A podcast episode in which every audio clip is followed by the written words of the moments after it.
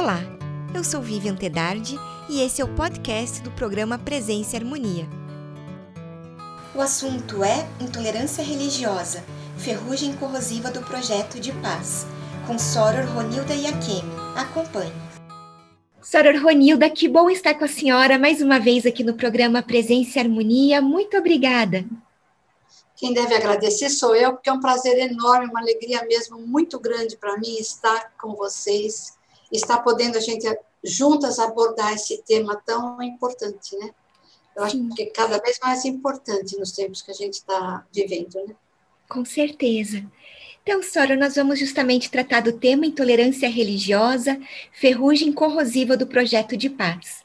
Esse título remete a Mateus, capítulo 6, os versículos 19 ao 34, não acumuleis para vós outros tesouros sobre a terra, onde a traça e a ferrugem corroem, e onde ladrões escavam e roubam.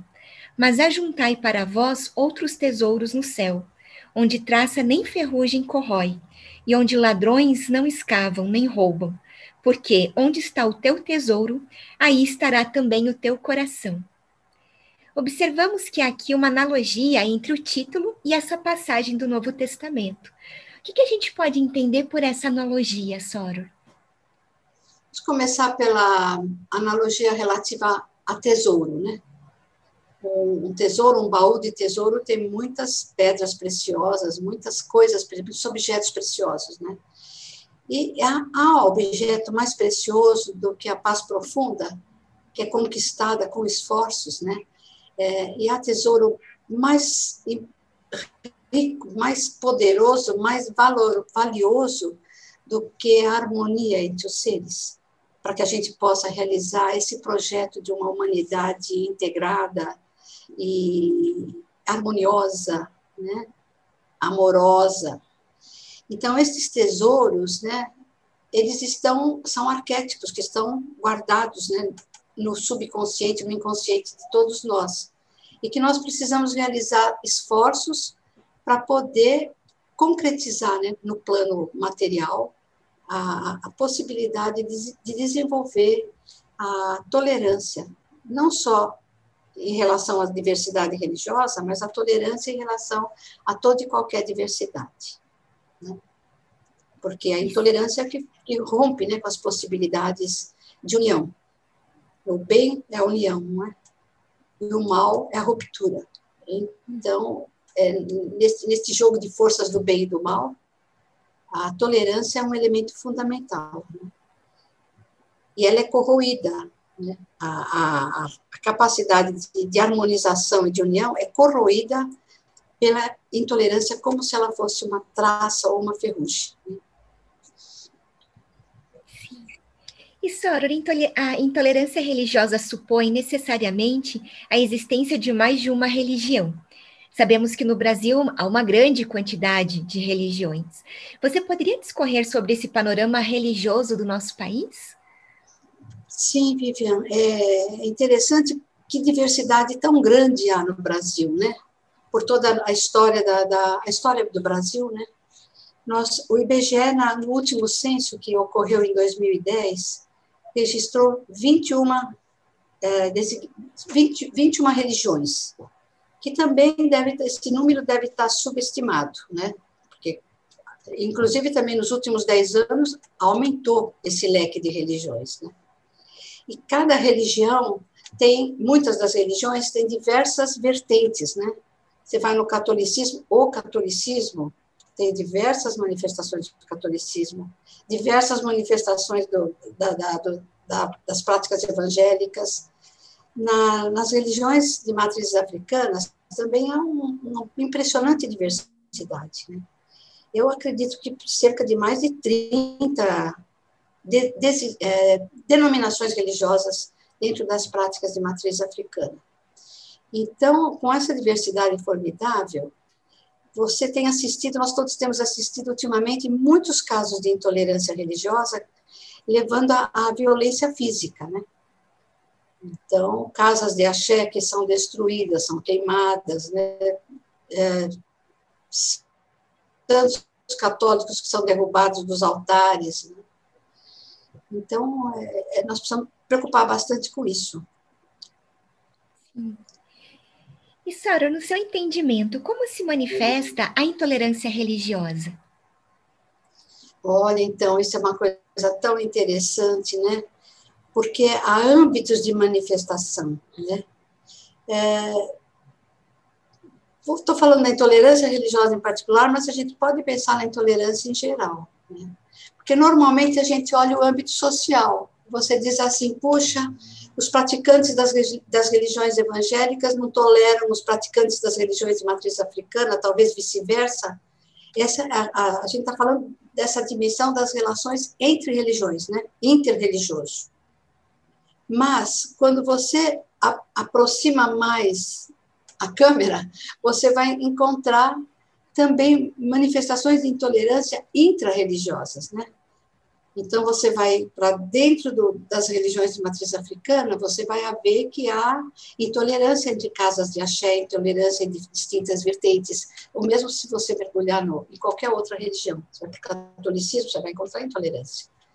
Mas tem um outro âmbito que eu considero fundamental para a gente refletir sobre esse, que é o âmbito intrapsíquico.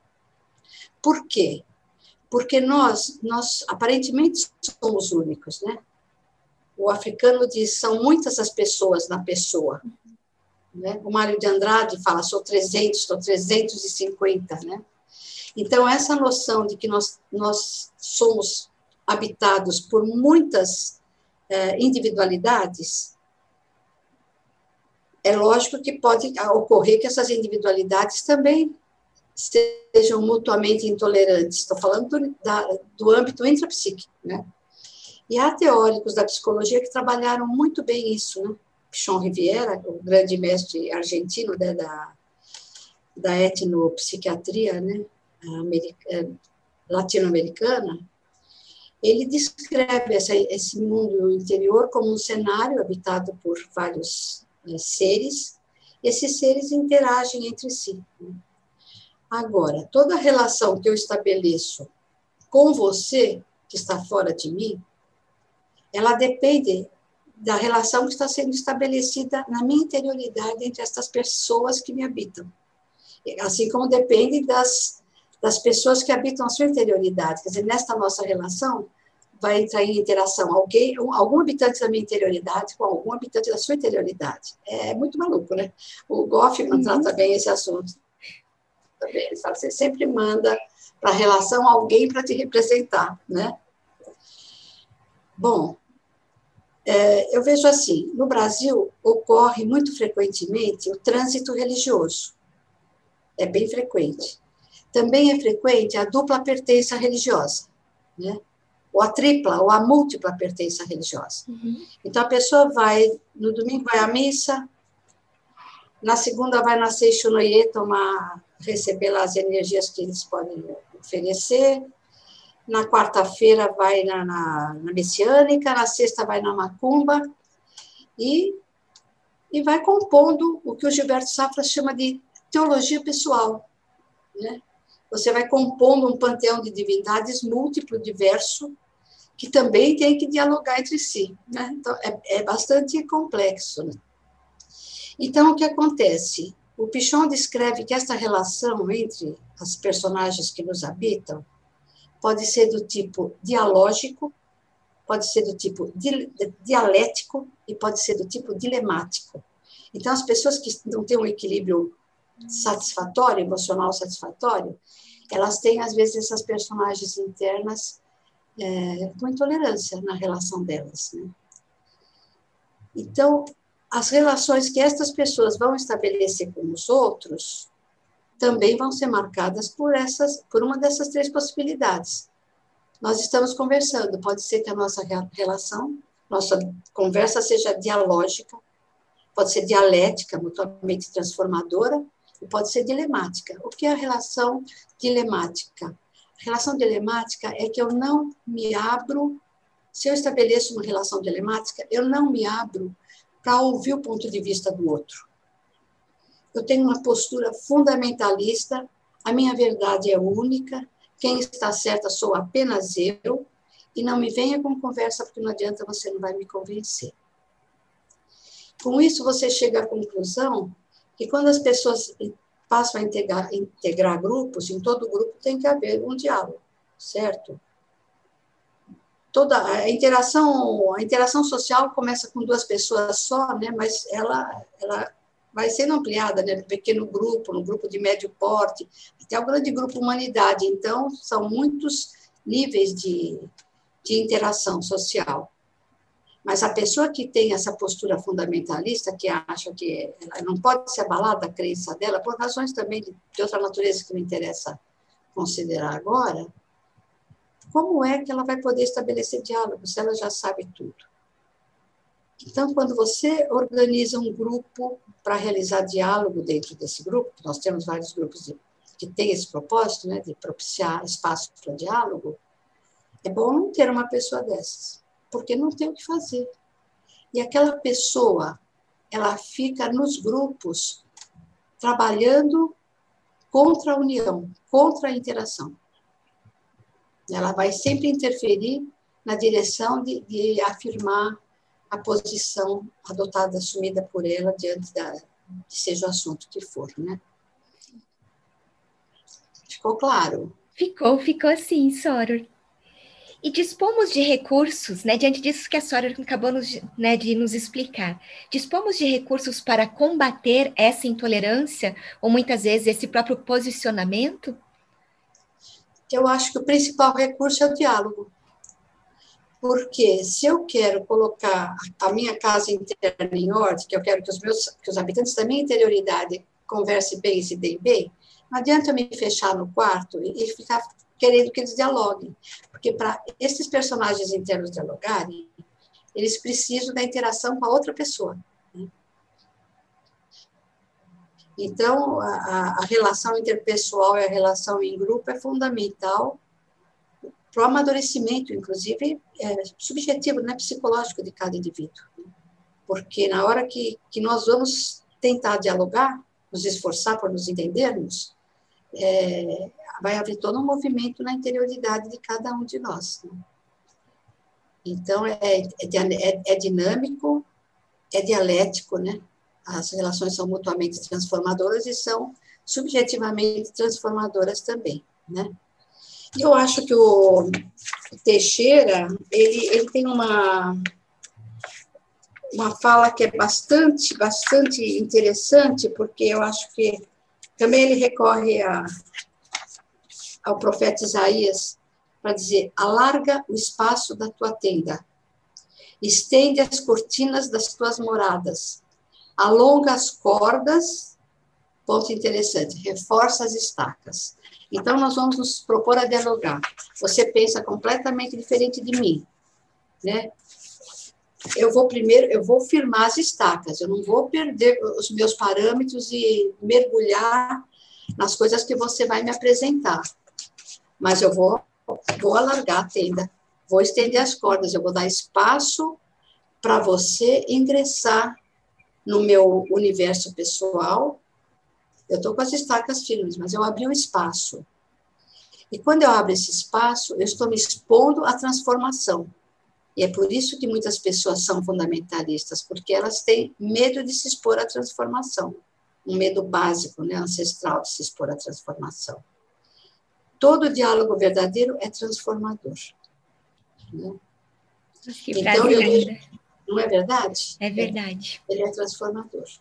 E ele é transformador porque cada interlocutor permite, né? Se permite ser transformado. Numa certa medida, né? Uhum. Uma certa uma parte fica firme, outra parte vai ser transformada, né? Sim. Então, a questão do diálogo é fundamental na superação dessas, dessas coisas todas que a gente está vendo aí de intolerância religiosa, né? Isso. Religiosa e, na verdade, em geral, né, Sora? Dessa em maneira geral. como a Sora está nos colocando, a gente pode pensar para todas as dimensões desse campo social, né, da, da, sociedade mesmo, né, do campo social. Sim. Né? As diferenças de gênero, as diferenças de postura, posição política, né? A gente, o que nós estamos assistindo é, é uma impossibilidade quase de diálogo nas dimensões macro, né? Isso. Que, e disso decorre assim, uma, uma formidável um formidável potencial de destruição, né? São bombas, né? dinamite espalhada para cá e para lá. Né? Eu olho a minha própria trajetória. Eu tenho, eu nasci com um sentimento devocional forte, né? Quando eu estive várias vezes na África, eu via lá, nossa, como esse povo, eles têm um sentimento devocional muito forte. Há várias religiões também na África, né? E o sentimento devocional é muito forte. Bom, nasci com esse sentimento. Quando fui católica, fui fervorosa, fui assim super séria.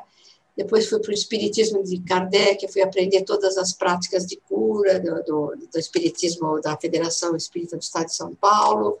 Depois fui para a Umbanda, da Umbanda para o Candomblé, depois para a religião tradicional iorubá.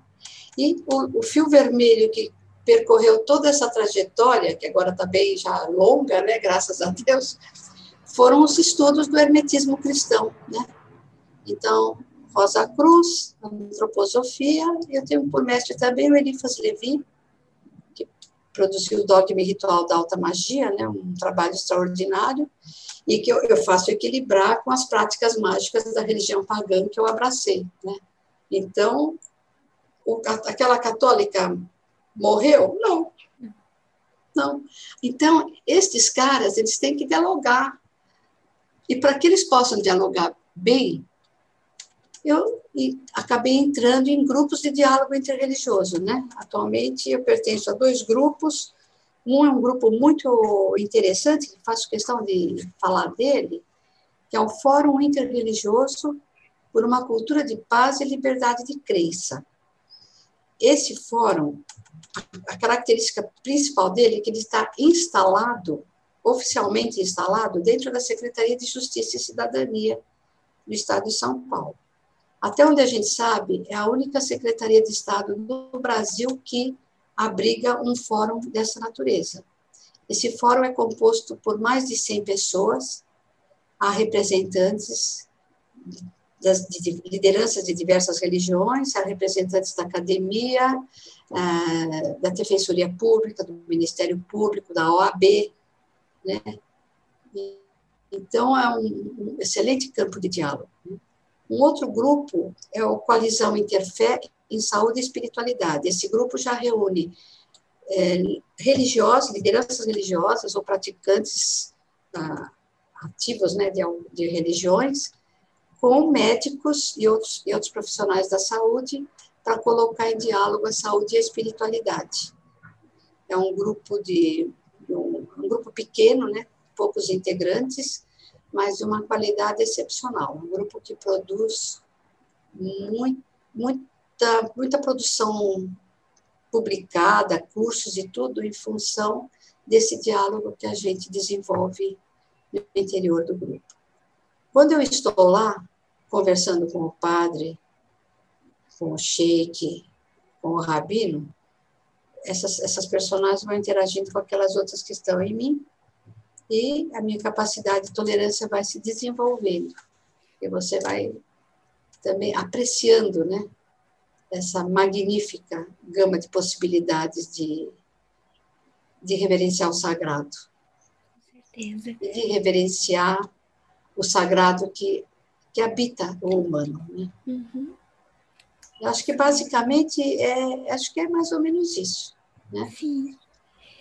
E Soror, é, diante de tudo isso, e até mesmo por conta dessa participação nos grupos, é possível falarmos em paz universal sem considerarmos o âmbito estritamente individual? Não acredito. Não, eu acho impossível. Eu acho impossível. Eu tenho pensado muito nisso também é, a gente vê muitos movimentos de luta por justiça, certo? Nós mesmos estamos engajados em alguns desses movimentos de luta por justiça. Mas algumas experiências pessoais minhas me levaram a constatar que talvez não seja possível haver justiça verdadeira se ela não for precedida pelo sentimento de compaixão, por empatia, por sentir com, porque eu posso ter uma, uma ideia muito bem desenvolvida, bem elaborada, posso dar aula, escrever tal sobre justiça nas relações étnico-raciais, né? É, e posso ser uma defensora dos direitos dos negros. Mas em que medida eu sei o que é o sofrimento deles? E Vivian, olha, é impressionante. Eu acho que na minha vida eu tive talvez duas experiências só de empatia verdadeira. Eu vou te falar, não é fácil de suportar.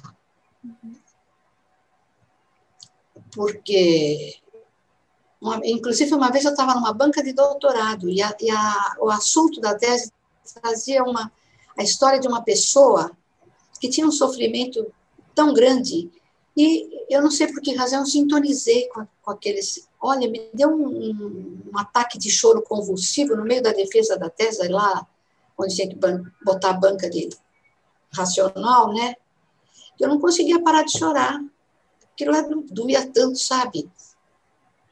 Quando eu finalmente consegui parar de chorar, eu falei, gente, eu, eu, eu não estou me surpreendendo por eu ter chorado, eu estou me surpreendendo por vocês não estarem chorando. Então, se eu for me engajar numa luta pelos direitos daquelas pessoas que, que eu tinha aquele exemplo, era uma moça cujos ossos quebravam, sabe? Aquele, aquele, aquela doença que chama ossos de cristal, né? Uhum. Ela dizia, eu quebrava por dentro, a minha mãe ouvia. Eu pensei, puxa, todos nós quebramos por dentro. E quem nos ouve, né? A quem nós ouvimos, a todos que estão quebrando por dentro a nossa volta, a quem nós ouvimos. Agora, ouvir é, causa um sofrimento que não é fácil de suportar. Eu não sei quantas pessoas do grupo humano têm a condição, de fato, de suportar isso num nível médio ou macro. Agora, como você vai lutar inteiramente, inteira, não só racionalmente, não só com os movimentos musculares inteira numa luta por justiça se você não tiver experienciado a compaixão, a misericórdia. Não é verdade? É verdade, é verdade, sim. É, são, são exercícios, são aprendizados para uma vida inteira, né, Sora? Sim, sim. Isso. E a gente vai fazendo o que pode, né, Vivian? É verdade vai fazendo o que é possível, que a gente conseguiu conquistar e avançar, né? Isso, por isso conversas como essas são tão importantes, né, Sora? Sim. Isso. É interessante, né? Eu estava contando para você em outro momento, em outra ocasião, que uma vez o, o Frater Luiz Berni me, me fez uma consulta pelo jogo da transformação, no qual respondem os anjos, né? E a, a, o conselho que veio para mim é que eu devo ser tolerante. E aí, acho que talvez por isso que eu fui me, me introduzindo nesses grupos para para conviver com o diferente, com o diverso, tentar desenvolver a minha tolerância. Eu continuo intolerante. eu continuo intolerante, mas acho que eu já melhorei um pouquinho. Mas se olhar a minha volta, sabe, não é privilégio meu, né? Parece que é um, um padrão humano isso da intolerância, né? É verdade. E, Soror, e a, a, a, senhora já comentou um pouco a respeito disso, mas o que dizer dos coletivos de diálogo interreligiosos? Então, esses coletivos que eu mencionei são apenas alguns dos muitos coletivos que estão por aí, né? Uhum. É, a, a, chance deles realizarem o propósito deles, né, atingir os objetivos, depende muito da composição do grupo. Então, há grupos onde você ingressa por desejo próprio, você apresenta o teu desejo de ingressar e o grupo acolhe o teu desejo e te recebe. E há outros grupos que uma coordenação do grupo, agora estou falando dessa dinâmica de composição dos grupos, né? Uma, há uma coordenação do grupo que diz, não, nós vamos precisar de um representante desta, desta, desta religião, um representante da academia dessa, dessa, dessa, vamos compor o grupo a partir da, da indicação dos chefes desses setores. Vamos pedir lá para a universidade tal que indique alguém, vamos pedir para a religião tal que indique alguém, um representante. E às vezes a pessoa que é indicada, ela não, não, não tem a paixão pelo tema, e principalmente, piormente, né, o que pode ser pior, ela não tem essa qualidade da capacidade de estabelecer diálogo. compromete o projeto coletivo. Compromete. No mínimo, não avança. Se, se o grupo não for implodido, no mínimo, não avança muito. Avança muito pouquinho, ou não avança. Acho que, acho que é assim.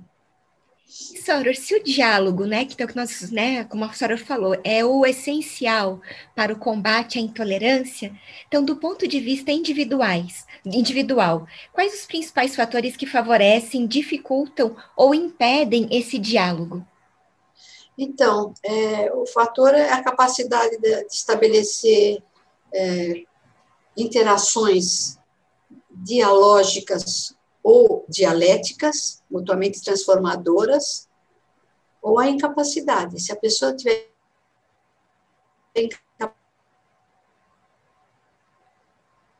chega, ele é contra tudo, ele questiona tudo, ele é contra tudo, qualquer coisa que você me diga, eu, em princípio, não, não concordo. Quer dizer, essa condição, acho que é a condição realmente fundamental. E aqui é outro, outro elemento que eu apontei, né? Que não dá para você melhorar. Eu não posso ser mais tolerante e fechada no meu quarto. Eu preciso interagir com, principalmente com as pessoas que não concordam comigo. Eu tenho um amigo que ele disse uma vez assim para mim: desde que eu fiz 40 anos, eu só quero conversar com quem concorda comigo. Sabe? Não, que horror, eu não quero. Eu quero conversar com quem não concorda comigo, sabe? E como que você vai ampliar a sua consciência, sabe? Como você vai se melhorar como pessoa se você só conversar com quem concorda com você? Né? Isso. Isso mesmo. Aonde que fica, né? Que nós estamos aqui justamente para a mudança, para a transformação, né? Aonde fica essa questão? Sim, com certeza. E psicologicamente, Sora, como que a senhora observa essa questão? Então, eu acho que essa capacidade dialógica, ela depende muito de fatores da personalidade, né? E, e há, eu acho que há um, um certo nível de dificuldade para estabelecer o diálogo, que é, é superável nas interações. E pode haver um nível de mais comprometido que às vezes demanda uma psicoterapia. Né? Agora tem um, um, elemento muito importante que a gente não pode esquecer, não pode deixar de abordar, que é o tipo de sociedade na qual a gente vive. Nós vivemos numa sociedade ocidental, onde o individualismo é exacerbado, onde o narcisismo é cultivado, né? Tenho visto, inclusive, os programas aí no Netflix, no YouTube, mostrando como as redes sociais agora exigem que as pessoas fiquem sempre mais apresentáveis, né? Fisicamente, então aumentou o número de cirurgias plásticas, aumentou o número de. A, a, aumentou o índice de venda de, de, de cosméticos, né? Aliás, estou precisando também, vou ter usar, só que eu não vou usar, não.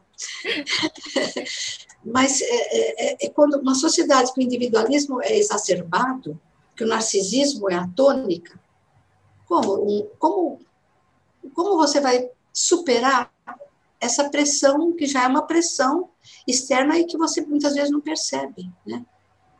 Então, se eu comparo com uma sociedade oriental, comparo com o que eu tenho visto de África ou de Ásia, onde há, há sociedades em que o coletivo é privilegiado e não o individual, sabe? É só porque somos. Eu sou porque somos. Então, se, se nós somos colegas de trabalho e você ganha uma bolsa para ficar um ano no país onde eu gostaria de estar, eu não vou, não, não vou ficar chateada, triste, com raiva, com inveja de você porque você foi para lá.